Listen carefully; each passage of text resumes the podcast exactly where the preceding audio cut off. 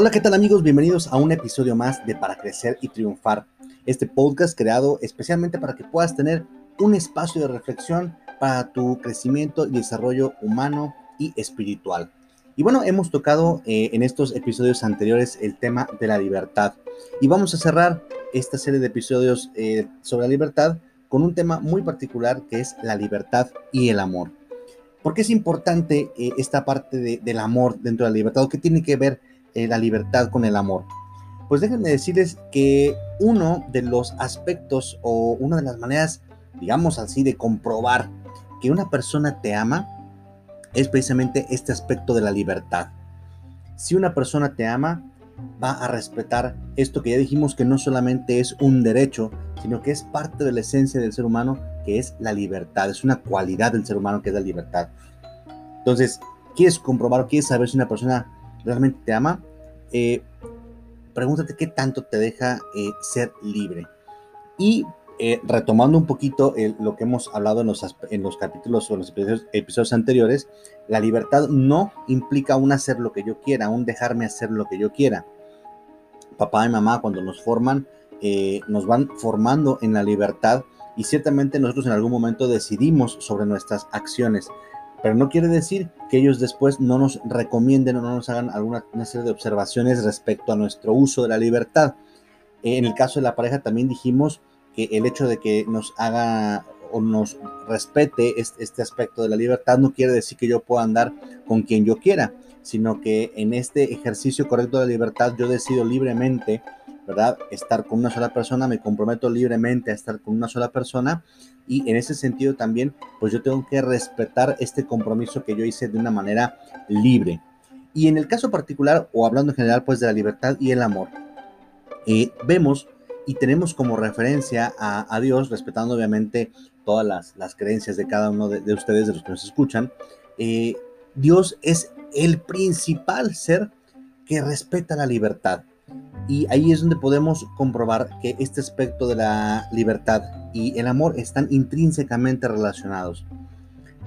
Dios nos ha hecho por amor, nos ha creado por amor y nos ha hecho libres, ¿verdad? Desde el primer momento, y lo vemos en el libro del Génesis, cuando Dios crea al hombre, eh, en esta analogía de, Adán y Eva, eh, les concede la libertad y les dice, ¿verdad?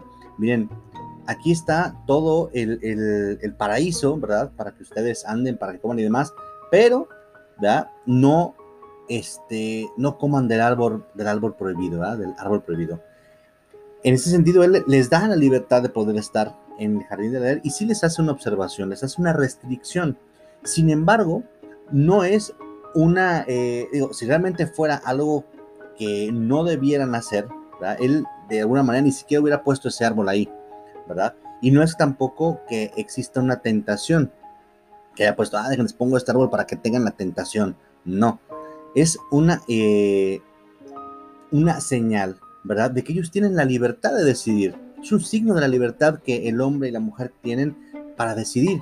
Y por eso les dice, mira, tienes todo lo demás, o sea, tienes todo el jardín del tienes todos los demás árboles, pero este, este no, porque es el árbol este, del conocimiento del bien y del mal. Este no lo toques. Sin embargo, les dejan la libertad de hacerlo, tan los dejan la libertad que ellos lo hacen, ¿verdad? Claro, eh, orillados eh, o tentados por, por el maligno, ¿no? Pero este árbol es el signo también, es, el signo de la libertad. Ahora bien, cuando Jesús viene a, salvarnos, a redimirnos del pecado, y lo dice Juan en, el capítulo 3, eh, versículo 16, dice, tanto amó Dios al mundo que entregó a su Hijo único para que todo el que crea en Él tenga vida eterna, sea salvo. Fíjense, este es otro aspecto de la libertad, para que todo el que crea en Él, es decir, el creer en Jesús, ciertamente también es opcional, lo pone también a, criterio del hombre, ¿sí? Según este libre albedrío, según esta libertad. Dios le concede la libertad al hombre, el hombre decide, cae en el pecado, y ahora este mismo Dios, ¿verdad? Que le ha concedido la libertad al hombre, y que el hombre le ha fallado, bueno, pone el remedio al pecado que es Jesús. Sin embargo, aún así, este remedio, esta salvación ante el pecado se convierte en una opción para el hombre, ¿sí? Si tú decidiste pecar, ahora también tú decides si te salvas, tú decides si aceptas a Jesucristo. ¿Por qué? Porque eres un hombre libre. Por eso esta frase del Evangelio es preciosísima. Para que todo el que crea en Él, es decir, si tú crees, entonces serás salvo. Si no, pues no. Pero este aspecto de la libertad, o este pasaje en específico, nos reitera que la libertad es la principal característica del amor que Dios nos tiene a cada uno de nosotros. Por lo tanto, si Dios, que es el creador, nos ha tenido a bien a conceder el libre albedrío, con mayor razón nosotros como seres humanos tenemos que respetar este libre albedrío en relación con los demás. Tenemos que respetar que el otro es libre. Si Dios no nos forza a creer, si no nos forza a seguir sus, eh, eh, en este caso a Jesús, a creer en Él, a salvarnos, a redimirnos, aun cuando Él, por más que lo quiera, tenernos con Él, no nos va a obligar. Con mayor razón nosotros tenemos que respetar las decisiones de cada uno de nuestros hermanos, de cada uno de los que nos rodean, porque este es el principal aspecto, ¿verdad? La principal cualidad del amor, la libertad. Por eso yo les decía al principio, ¿quieres saber cuánto te ama una persona?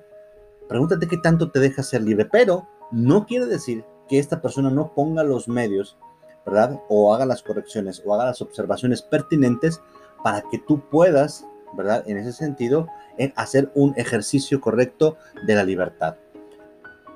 De igual manera, entonces, nosotros hay que respetar la libertad del otro y, sin embargo también si vemos que alguien que es muy cercano a nosotros y muy querido nuestro, pues está haciendo un mal uso de su libertad, lo está convirtiendo en un libertinaje, pues valga la pena pues hacer alguna eh, recomendación de alguna manera prudente sin que este se convierta en algo hostigatorio, ¿sí? que no se convierta en algo invasivo a la libertad de, cada persona. Y claro que nos puede doler, como ciertamente a Dios le duele que haya seres humanos, que haya personas que no acepten la salvación que Dios mismo nos vino a ofrecer a través de Jesucristo. Y en ese sentido, pues Dios, claro que le duele, como, como buen padre y como padre amoroso, le duele, pero respeta esta libertad. Como estoy seguro que muchos padres de familia también les duele el no poder, ¿verdad? Este, ir más allá de las libertades que ejercen los hijos. Y eso no quiere decir que, los dejen de amar. Claro que viene una preocupación, claro que viene un interés y buscan las formas de ayudarlos de otra manera a través de la oración, a través de, de, otra serie de circunstancias, pero no pueden transgredir esa libertad. O yo les pregunto, ¿a ustedes les gustaría que fuéramos unos títeres y unas marionetas de Dios? Que fuéramos unos títeres y unas marionetas de los demás, por más bien que nos tengan, porque, por más bien que nos procuren. En ese sentido, yo creo que esta libertad que Dios nos ha concedido a cada uno de nosotros como parte esencial del ser humano debe de ser en primer lugar formada y en segundo lugar respetada para que nosotros después podamos en este amplio sentido de la libertad poderla ejercer de una manera correcta. Pues bueno amigo, amigos, amigas, perdón, eh, pues muchísimas gracias por eh, estar atentos a este podcast, a estas nuevas eh, a estos episodios que estoy haciendo.